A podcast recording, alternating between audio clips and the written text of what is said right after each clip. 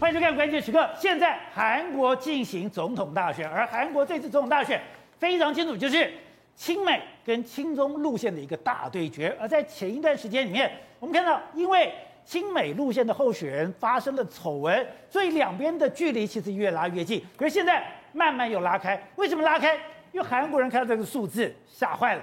我们看这张表是台湾出口，我们在台湾出口不断的一个成长，而韩国过去韩国基本上也都是顺差，可是现在居然出现逆差，而且它的出口大量的萎缩。你可以想，这居然是韩国的状况，而韩国会这么惨，就是因为它跟中国紧紧绑在一起。当你跟中国紧紧绑在一起，中国的 GDP 如果下滑，你就会受到非常严重的一个伤害，而这就反映到了它的总统大选里面。也就是说，这一次的韩国总统大选。它代表了整个未来南海的路线，也代表未来中国跟美国在西太平洋的势力分配。好，在这一段里面有两位来宾加入讨论。第一位是资深的影剧记者尹昌育，昌育你好。大家好，大家好。好，第二位是资深媒体人王瑞德，大家好。好，So，你看韩国，哎，现在进行总统大选，当然是我们讲了，他决定韩国的未来。没错。韩国在文在寅的时候，哎。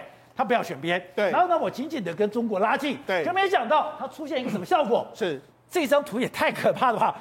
它的出口对，竟然这样大幅萎缩。没错，为什么韩国呢这次大选呢会变成是美国议题或中国议题变成是个关键？主要就是因为韩国人都感觉到说，哎，我们经济真的在走下坡。你知道，从去年到现在为止的话，韩国韩国是一个贸易顺差的国家。对，你知道，从去年十一月、一月到今年二月，几乎都是三连续几个月都出现一个贸易逆差，这个很少看见。这个中。韩国第一从除了这个二零零八年的金融海啸之后，再一次出现这样的，它是出口大国。对，那为什么会这个样子呢？主要原因就是因为它跟中国绑得太近。中国在去年下半年之后，经济开始不没有那么好嘛。那美国经济好，那反观台湾，台湾是跟美国绑在一起啊。所以台湾你看股市还是在创新创新高附近，韩国股市已经跌得一塌糊涂了。所以看起来为什么这次的这个韩国大选会把这个选中国或者选美国变成这个关键？你看。这是文这个文在寅的接班人，他说：“哎，在中美之间选边是非常危险的。”他不选边，还是不行，因为这就是文在寅的路线。但你看尹锡悦，他就直接摆明了说：“哎，我们要致力恢复美国跟韩国的关系，同时要加入什么四方会谈，我要加入啊，美日英那我要加入，同时要部署萨德。哎，部署萨德这个摆明是不可能亲中嘛，所以他用这样的路线对抗李在明。可是你知道？”原本他过去的民调跟这个李在明是互相僵持哦，可是他喊出说亲美之后，哎，他民调居然已经慢慢的拉开跟李在明之间的这个差距。而且你讲说，有人讲这是南韩有史以来最激烈的，而且是最丑陋的选举。没错，为什么这样子？是因为。中国跟美国的力量都介入了。没错，好，我们就我们也仔细给大家看，这是我们刚才讲到的美这个韩国的这个贸易赤字，你看原本都是这个贸易顺差，就这几个月转为这个贸易逆差。那原因主要原因是什么？因为它的出口总额下降了百分之二十五，因为来到一千六百二十九亿美金。为什么？因为主要就是因为中国的经济不如预期。韩国曾经做过一个报道，就是说如果中国的经济下降一趴的话。这个韩国的 GDP 要下降零点五帕，那那今年啊，今年我们说今年是二零二二年哦，那二零二二年现在全世界都预估什么？中国经济成长率可能只有四趴多，只有四趴。对，哎，它之前是五趴六趴，现在降到四趴。那那美我们跟美国绑在一起，对，美国今年的经济成长率搞不好会是这二三十年来第一次赢中国，所以呢，还我们选，所以为什么这个韩国会在这个时候说我们要选择美国呢？你看。台湾就是这样，你看台湾的，我们知道韩国出口是下降百分之二十五，对不对？对。可我们看台湾的出口总值是一直不断的在往上升嘛。是。所以也就是说，台湾选择了美国，那韩国选择了中国，两个国家经济已经出现了一个非常截然不同的这个风貌了。所以中美的对抗。现在就在南韩总统大选活生生上演。对，好，那我们再讲另外一个指标，就是外汇存底。你看台湾的外汇存底是一直不断的在往上升，因为我们我们顺差嘛。对，我们顺差，所以外汇存底一直往上升。可是你看，韩反观韩国，韩国的贸易这个顺差一直到这个时候，然后连续三个月下滑。所以你看，韩国从各式各样的经济数据，我们过去都说好想赢南韩，但是现在我们各式各样的数据真的是完全完胜南韩的一个局面。好，那刚才讲的是，现在南韩有一个觉悟就是。他们的东西，对，但是不能销到中国，对，而且很多东西都被中国偷学去，对，所以他们最近做了一个重大的决定，是他们决定要对韩国的工程师，对，进行所谓的管制，没错，实际上韩国最近在他们媒体破天荒全面盘点说，我们到底是不是依赖中国太深？我刚才讲到。韩国的出口大部有百分百分之二十几的都是出口到中国。那同时他们说什么？因为过去呢，中国跟台湾，哎，中国跟韩国的产业依存度太高。比如说，你看他们的零组件还有原材料对中国依赖程度，就从中国买过来的有二十九点三八。另外一个，他们的半导体有三十九点五趴呢，是这个依赖中国。那同时呢，一对中国的依赖程度是日本的两倍，美国的六倍。所以显然它很难很难脱离整个这个韩国的呃中国的掌握。电动车电池来说，有百分之九十三点三都是这个跟中国互相依赖。那样依赖程度来说是日本的一点五倍，美国的两倍。对，稀土是五十二点四趴，然后医疗跟这个医跟跟医疗原材料是五十二点七趴。所以知道事实上。在美在韩国的各个产业里面，都跟韩中国完全牢牢的绑在一起，但是牢牢绑在一起，反而对韩国的经济形成一个非常重大的这个压力。所以说，韩国现在才发现不对了。对，那刚才宝杰提到说，他们现在要进行什么？因为人才，我们让中国在不断的挖韩国的人才。就那韩国，韩国过去几年，他们有几个产业，一个是叫做面板产业，一个叫做低润产业，一个叫 NAND Flash 产业。就是那他们过去呢？中这个韩国大举到中国投资之后，你知道出现什么状况吗？现在反过来是中国在这三个产业里面开始在追赶韩国，哦，所以导致韩国出现一个类类似崩盘的这个局面。所以韩国这几天他们就说什么？我们要进行一个叫创建工程师资料库。工程师资料库，对，他说什么？哎、我要监控你的旅行状况。然后防止你的这个外国公司的在挖角，那要防止这个技术关键的技术落在这个所谓竞争的产业。同时，它有所谓五年的计划，就它有工业、还有司法部、还有南韩智慧财产局、还有国家情报，他们共同组成哦。组成的话，是因为过去一段时间，韩国有三百九十七件的这个技术外链，这个大部分都是流到中国大陆去，那形成对中国非常啊，形成对南韩产业非常大的一个杀伤力。所以你说。我们在美国的要求下，跟美国的协助下，对，我们其实有一个经济的怎么的技术管制条例，没错。现在这个韩国才开始要做，对，我们有包括商业秘密法一大堆法案呢，这都是在美国的要求下，我们要制定这些东西。就没讲韩国现在也他们也感受到各种压力，外流的东西太多，他们现在选定几个，一个叫电池产业。一个叫 Olay 产业，另外一个是船舶产业，另外一个是钢铁产业。反正你只要曾经在我们南韩公司工作过的，他是不论是南韩人或是外国人哦，日本人也是一样，或是美国人也是一样，我就要管，我就要监控你。监控你的话，如果你真的把这些技术外流到中国的时候，或者是国外国家的时候，我决定会对你祭出所谓法律的相关的制裁。啊，也就是在这样的一个氛围之下，现在韩国总统大选对最重要的议题就，是你到底是亲美。还是亲中？没错，我们就讲嘛，现在亲美路线是尹锡悦，那这个亲中路线就是目前的这个文在寅的接班人叫李在明。我们可以看到他们过去的民调，这红色是尹锡悦，那蓝色是李在明。你看过去一段时间里面，你看其实尹锡悦还比李在明还要更低，就没有过去这一段时间里面，他开始往上追，到目前为止是四十一比三十七，之前是三十落后九个 percent 哦，现在反倒。领先四个 percent，这是东亚日报的这个报道。另外一个，包括韩韩国的民族日报来说，你看目前是三十八点八对三十二点六。那过去一段时间来说，其实两个差距都拉开了，慢慢的拉开。比如说，包括说像以这个在这个所谓这个 KSOI 的这个辩论之后的民调，尹锡悦是四十九，那四十点九。那这个李在明是三十一。包括说像 New Daily 的话是四十八对三十七。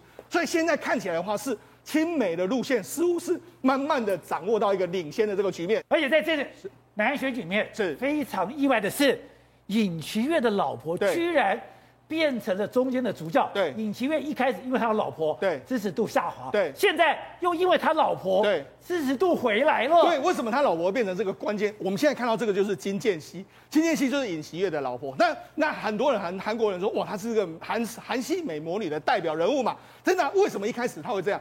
因为他有夫人干政的嫌疑啊。夫人干政，韩国人最讨厌这些东西，比如说后宫干政，像这个李李这个朴槿惠之前的闺蜜事件，这个韩国人非常讨厌。就没想到，哎，为什么会这件事情呢？因为他被人家抓到录音，他录音什么？他曾经要挖角这个可能在可能在李在明的这个阵营里面工作过的一个记者，叫做李明珠。他说，哎，你把这个李在明的这些所谓相关的情报收集给我之后呢，我会给你一亿韩元左右。那你啊，你又把这个所谓的，包括说你。可能你可以运作的 YouTube，你都给我，给我的话，我就会帮你好好的运作。所以等于是说，哎、欸，他等于是在后面扮演一个介入选举、介入选举这个水门事件。对，没错，还不止这样，他之前还是怎么样？因为他之前曾经担任过所谓的兼职、兼职代课讲师的工作，但是他把它写为什么？他说是我是兼任教授，哦，所以也就是说，他用副教授的名义，所以导致说，哎、欸，你好像也有欺骗的这个嫌疑啊。甚至你讲还有人说他的论文好像有抄袭的这个状况，所以他老婆曾经有夫人干政啊，然后伪造学历，还有论文抄袭这些，导致了尹锡悦有一段时间呢，他的支持度因为老婆的关系就不断的在往下滑。他没想到这个尹锡悦老婆金建熙呢，他是出来跟你直球对决。他不只是跟大家道歉，你看这是他的道歉的场合，跟大家道歉之外，他还出来说：“哎，我这些事情到底是怎么样一个状况？”就没想到大家说：“哇，你真的是你敢出来面对，大家反而对你刮目相看。”所以导致说他的民调哎触底之后开始慢慢的回升，加上运作所谓的美亲美路线之后，开始拉开跟李在明之间的差距。这么厉害？对，没错。那事实上我们讲，这为什么很多人说这次韩国选举是一个负面丑闻之战呢？那李在明还挖什么？挖出说，哎，你尹锡悦老的你岳母啊，还有诈领过保险金这个事件。那不止这样哦，还挖挖出这个。因为这一次人家都说了，尹锡悦在前一阵子他好像很信一个叫萨满教哦，萨满教有个全信大师，这个好像跟尹锡悦关系非常好。他说以前呢，这个在这个尹锡悦在担任检察总长的时候，有人检举这个萨满教的这个这个大师好像有这个这个所谓违法事件，结果没想到，哎，他居然就把他蒙骗过去，甚至还说了，哎，这个他好像在选举委员选举的这个幕僚里面。这个全信大师好像在他们的阵营里面，所以也就在影射说他很信教。那同时间还被他弄出这个，他在去年十月参加电视辩论的时候，他手掌心上面还写了一个王字。你要说，哎，手掌心写王字，对，你难道是说你真的想要称王吗？这些看起来的话都好像觉得说你这个好像不是一个总统选举的一个规格啊。对，董事长，这次南韩三月就要选总统大选了，这次真的中国跟美国力量都进来，这是等于说第一次这么赤裸裸的。你要在中美选对边的战争？对，这个非常意外，非常意外。这次的韩国大选居然搞成了这个，等于说，真是美中在韩国的角力的这个决斗的这个战争。而且这个时间啊，是三月九号。我告诉各位来宾、各位观各位，三月九号选举，三月九号就要决决定输赢了。这个对美国来讲的话啊，是不得了的大事情，因为韩国基本上是美国地盘。如果选出一个亲中的总统的话，他以后麻烦大了。对，你看这个这个李在明就根本就摆明的跟文在寅的概念就是阳光政策走到底的，而他们的走法比过去的方法更激烈，他们根本就是欢迎习近平到韩国去参访，就这么简单一个事情。那这个事情一搞的话，等于就是要把这个所谓的印太战略在韩国这边就打出个缺口出来了。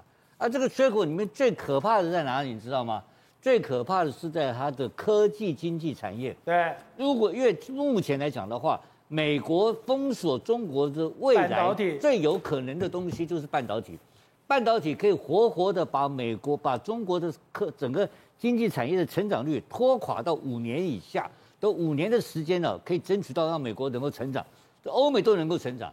这个是这唯一的缺口。现在在韩国，因为韩国有很多的科技，它自己发展出来。它可以不受到这个美国的限制，美国那么强烈的限制，因为当然还有很多东西是被管制住。美国要抓得很紧的话，还是有机会。可是你要知道，这个东西啊，没有天下没有不透风的墙嘛。对，连北朝鲜都能够偷偷摸摸进口一堆东西，每一次都可以做的飞弹了。对啊，怎么可以？怎么会没有没有可能？所以在这个情况之下，会把整个东亚的东南亚的格局啊，全部打乱掉。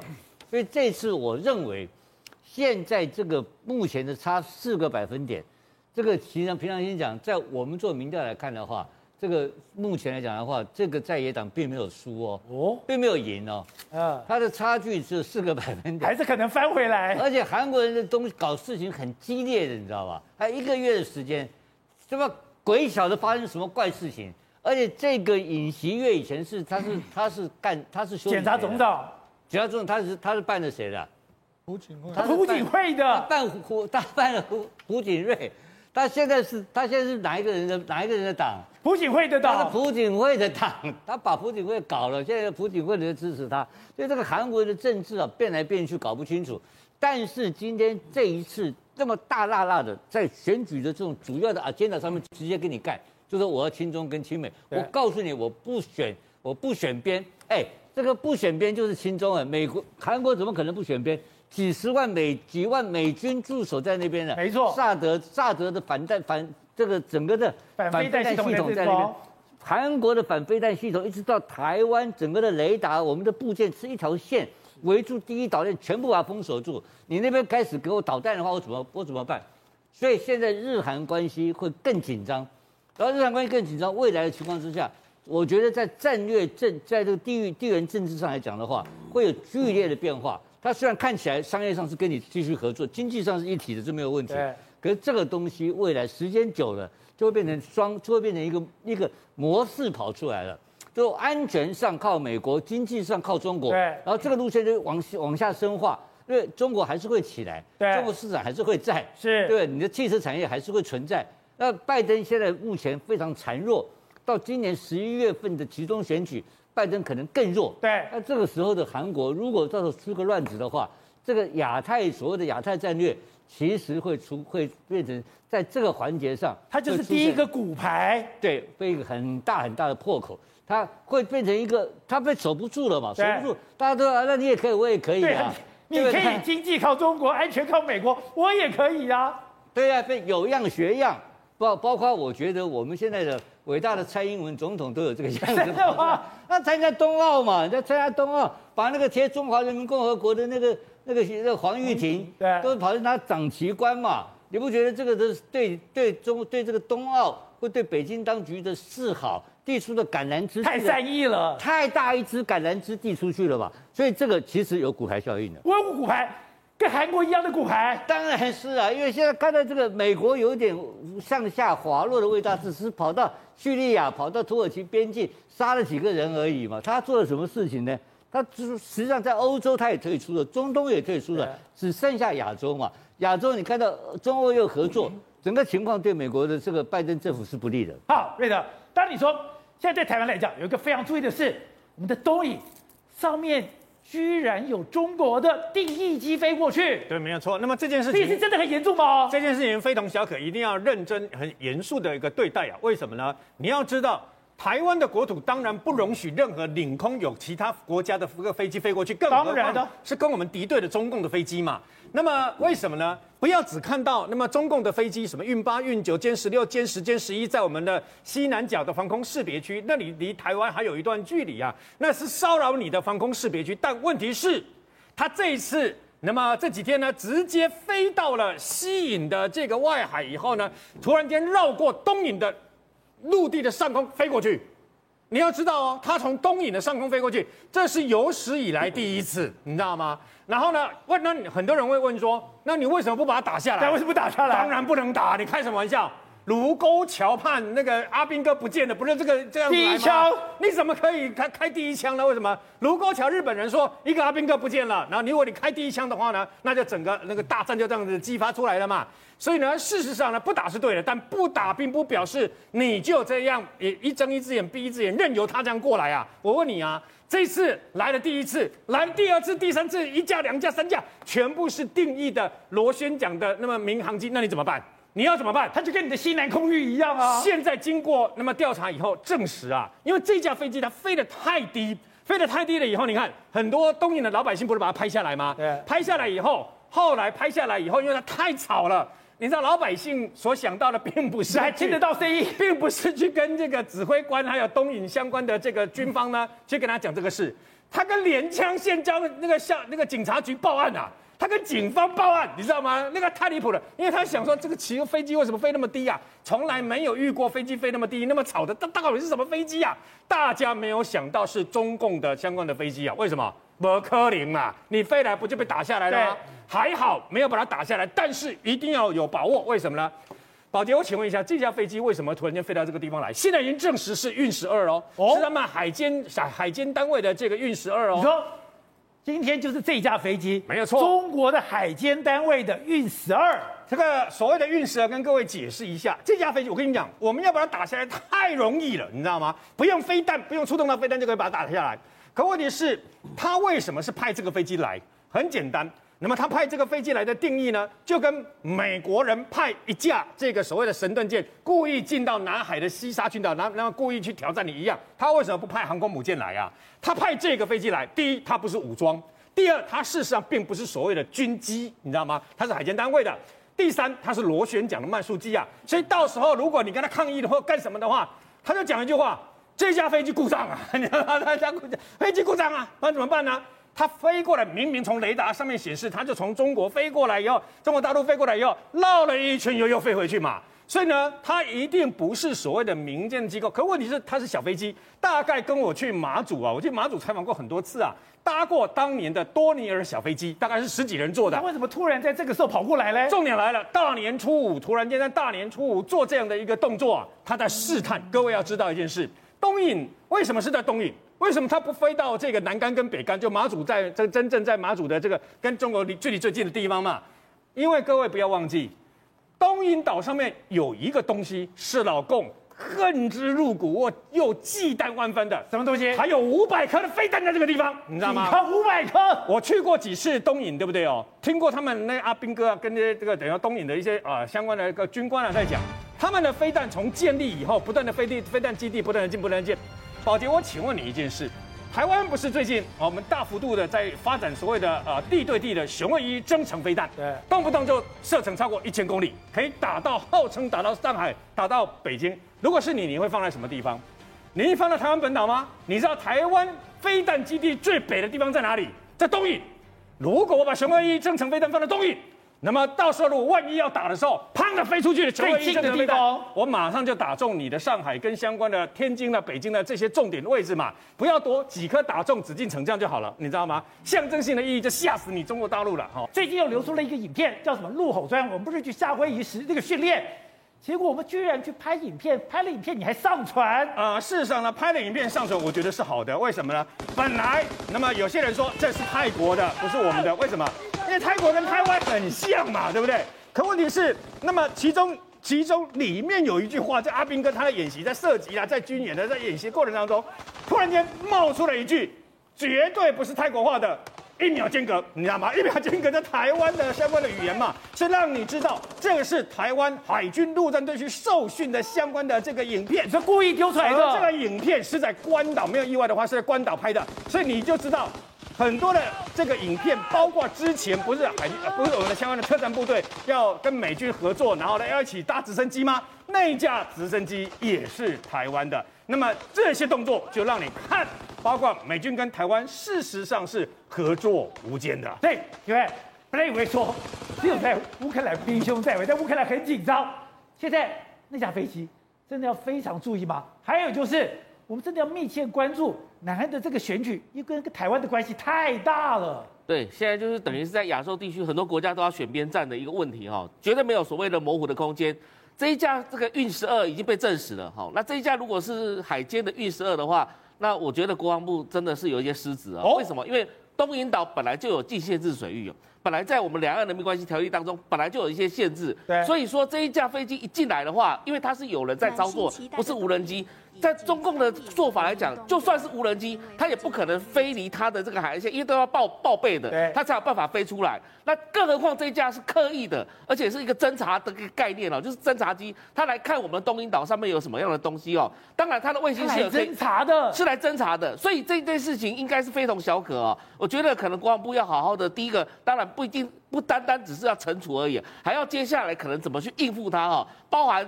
干脆你这一架飞机把它押回台湾吧，或者怎么样之类的，可以吗？这都可以做法，来得及处理吗？这些完全都是合法的，因为它已经进入到我们的禁限制水域当中了，这已经是非同小可的一个做法啊。所以我们看到这中共他为什么要做这个动作？因为他其实都在备战。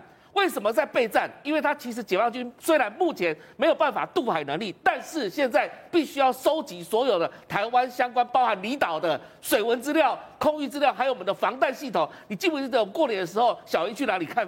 参访就是去哪里为绕绕军，就是我们的爱国者飞弹嘛。对。所以就是说，这个我们的防空系统到底做得好不好？其实哦，他这样子一测就测出来。记不记得去年的时候，还有几个这个中共的这个类似解放军的一个人单打独斗的，就弄个什么橡皮箱跑到我们的台中港，对，跑到我们的金门，然后去登陆，这些都在试探我们的一个防卫能力了哈。所以这真的是非同小可。那另外就是南海的这个问题，你知道日本他现在用的所谓的。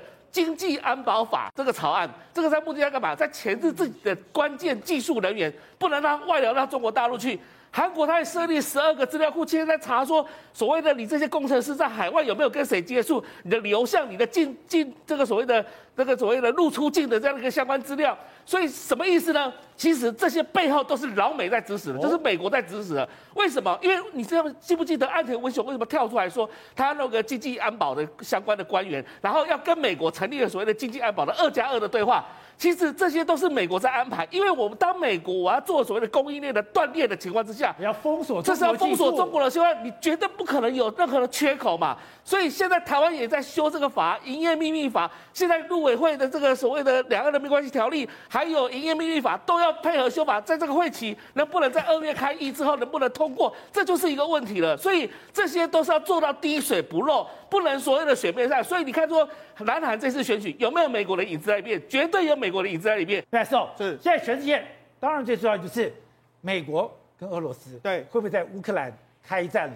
美国开始本来想我不要管。对，可是压力之下，他也派兵过来了。对，而我们看到了俄罗斯，普丁已经两年没有出国了。对，两年没有出国，居然突然跑到中国，哎，跟习近平拍了这张照片，而且拿到了。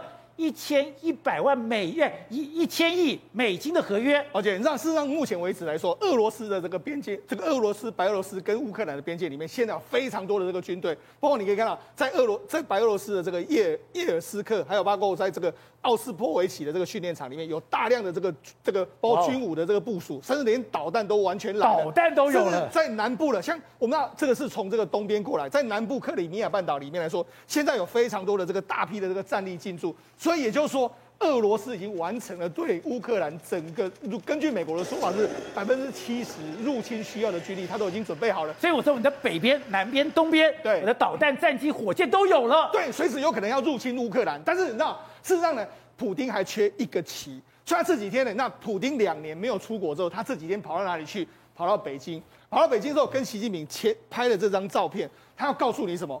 我现在拉习近平到我这边来。如果你要真的跟我开战的时候，你可能要同时面对两个两个国家，还不止这样哦。那习近这次呢，他还是他还跟中国达成了一个协议哦。除了在能源互相合作之外，在人工智慧、物联网啦、国际月球的这个科研啊，会互相的合作。那同时他们说反对北约的扩张，同时我也认同你所谓一中政策，反对台独。所以看起来的话，哎，他们两个国家是更紧密的结合在一起哦。而且，但是。普丁这些当然对他很重要，但是对普丁更重要不是这些事情，他要卖他的东西，卖天然气。那现在普丁最担心的是什么？万一我真的入侵乌克兰之后呢？我过去的天然气德国搞不好不买，因为目前的美国在想办法用从卡达啦、从利比亚、从埃及呢，要多供一点这个所谓天然气给这些欧洲国家。如果欧洲国家呢有天然气之后，他就可能可以跟这个俄罗斯对抗啊。那俄罗斯就怕说，哎，万一没有卖出去，那怎么办？所以他这次来找了一个合作的伙伙伴嘛，那就是中国嘛。他这次一共签了一千一百一十七亿美金，里面包括说什么？天然气要卖到你中国去，对，石油要卖到你中国去，这就是我要有一个备胎方案啊。我如果没有备胎方案，我未来卖给谁？我这个，因为他打的是一场能源战争，没错。我的能源战争要用能源威胁你。对。可是如果说。你反过来不买我的东西，我怎么办？对我就先找好另外一个市场。是，如果你不买我的东西，我也不怕了。对，那同时这样他说，哎，他引领说美国，呃，普拜登曾经有个说法说，如果你入侵乌克兰的话，我把你踢出美元系统。哎，说他也是准备好了，没有关系。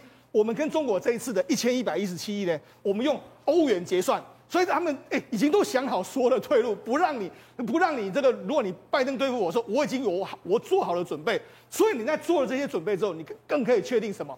他真的已经准备要开战。为什么我要准备要开战？你看他这次到这个中国大陆，他就前前后后待了九个小时。对，那原本呢？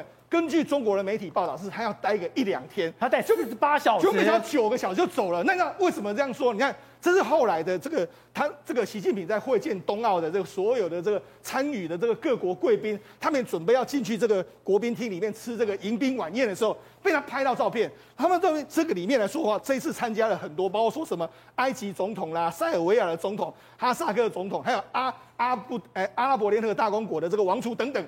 就没像原本这张照片里面缺了一个非常重要的主角，普丁。普丁，普丁已经不见了。为什么普丁不见了？你看他也没有出出席这个所谓的国宴，因为为什么？我觉得普丁已经拿到他要的东西，我已经有后续的这个买家出现，那我也完成了。万一我被制裁的时候，我用欧元结算，所以我现在要赶回俄罗斯嘛。俄罗斯恐怕要做接下来的准备动作啊。所以你就知道他什么准备动作？现在就整个整个所谓的这个战云密布，你看现在开始陈兵边界嘛，未来会不会更多的这个军队进到这里面来？可是那事实上这个动作呢，那一中国跟俄罗斯走得太近之后，现在呢美国出来警告中国了。他说什么？你看这个是国安顾问苏利文说，如果他入侵乌克兰的话成真，中国将被视为有支持俄罗斯，中国也要付出代价。对中国提出警告了，对他对中国提出警告，那还不止这样哦。你看，连这个连连这个他们的白白宫也是说，我们已经传达了一个讯息：欧洲如果发生一个破坏稳定的冲突的话，这会影响到中国在全世界各地的利益。中国当然应该明白这一点。中国卷进来了，对他们现在很多都是这样说。你看，这个北约秘书长说，他们增强了合作。他们也联增强联合军演，就在前几天，他们还跟伊朗一起举行联合军演。我们对此正在跟踪跟观察，也就是说，他也是对北约也是对中国提出个警告，甚至连美国的助理国务卿就说，如果乌克兰选择对，如果俄罗斯选择乌克兰的话，将会让北京处于非常尴尬的局面。那意味着中国愿意容忍容忍或是默许。所以呢，事实上这一个会议里面来说，普丁拉到了中国。中国好像是拿到了这个未来天然气跟石油的，他，他以为我有面子，对，万邦来一，我北京冬奥，哎，你们不来，普京来了，我很有面子，就没有想到。普丁把习近平卷入了乌克兰的纷争。或许你这对中国来说，哎，我这次巩固了这些这个能源啊，我跟你达成这么这么多合作，好像表面上他获得了非常多，但其实呢，真正的大赢家毫无疑问是普丁嘛。他这次已经把所有东西该卖的卖出去了，我也取得了欧元结算的这个可能性，同时我把中国拉进来。如果真的我入侵这个乌克兰说，中国也会倒霉啊。所以呢，事实上在这个盘局里面来说，你会觉得说，哎。普丁玩的实在是比习近平更加厉害。所以吴道，事事如棋，局局新。他还想说，习近平是冬奥，我就要展现万邦来意，我还在人民大会堂搞了像这样的一个国宴，结果没有想到，普丁匆匆的来给你做足了面子，做足了面子之后，我拿到我要的东西，结果你看到美国的说法，美国现在已经认定了中国，你现在是卷进乌克兰这一局了。这次习近平。利用这个机会，或是普丁利用冬奥这个机会，双方密切结合。因为冬奥对习近平来讲太重要了啊！习近平冬奥的成功，可以确保他在国内跟国际的地位，对不对？对，然后顺利进入二十大。所以他进入二十大的这个所有的障碍一视同仁，从中铲平。是，习近平没有问题。这普京来对他这么重要？呃，普京当然重要，不是冬奥的成功重要，因为冬奥的成功里面，普京那么关键的人物，在这个时候。跑来中国捧你的场，这个是不简单的事情嘛，所以他花个几千亿，那中国是凯子，本来就要出钱的嘛。而现在计划，他去年一年的这个贸易额是一千四百亿美金，对，他们订的协议，未来从下阶段今年开始目标就达到两千亿美金，扩大，然后包括有所有天然气的部分，包括有这个石油的部分，包括有农产品的部分，这都是中国大陆需要的。还有一个更可怕，你要注意啊。它有一个核能合作，它的核能发电厂的技术合作，这两个要合作了。对，所以这个合作走出另外一条的科技的路线呢。另外还有一个更重要的，中国去到俄罗斯去投资电动车的生产工厂，在俄罗斯也开始做电动车了。所以整个的密切合作，然后进入“一带一路”，所以这个是全面性的，在商业上、经济上全面性的合作。在军事上或者地缘政治上而言的话，他就支持普京的策略，就是所谓的防反对北约东扩。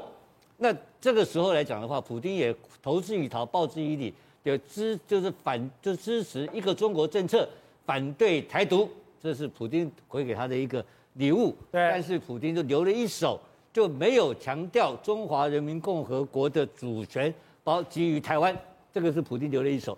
所以表示这两个东西他们都在算盘中，但是这个合作的结构就破坏了美国有可能在侵犯乌克兰以后的任何制裁，联合国制裁无效，因为那么大个经济体两个搞在一起了，那会不会打乌克兰的问题？其实打跟不打的结果都差不多了，因为普丁是老大哦，因为法国跟他打电话，在德国也在求饶，各方面都在跟他这边往在在跟他在看普丁的脸色，所以普丁这个时候。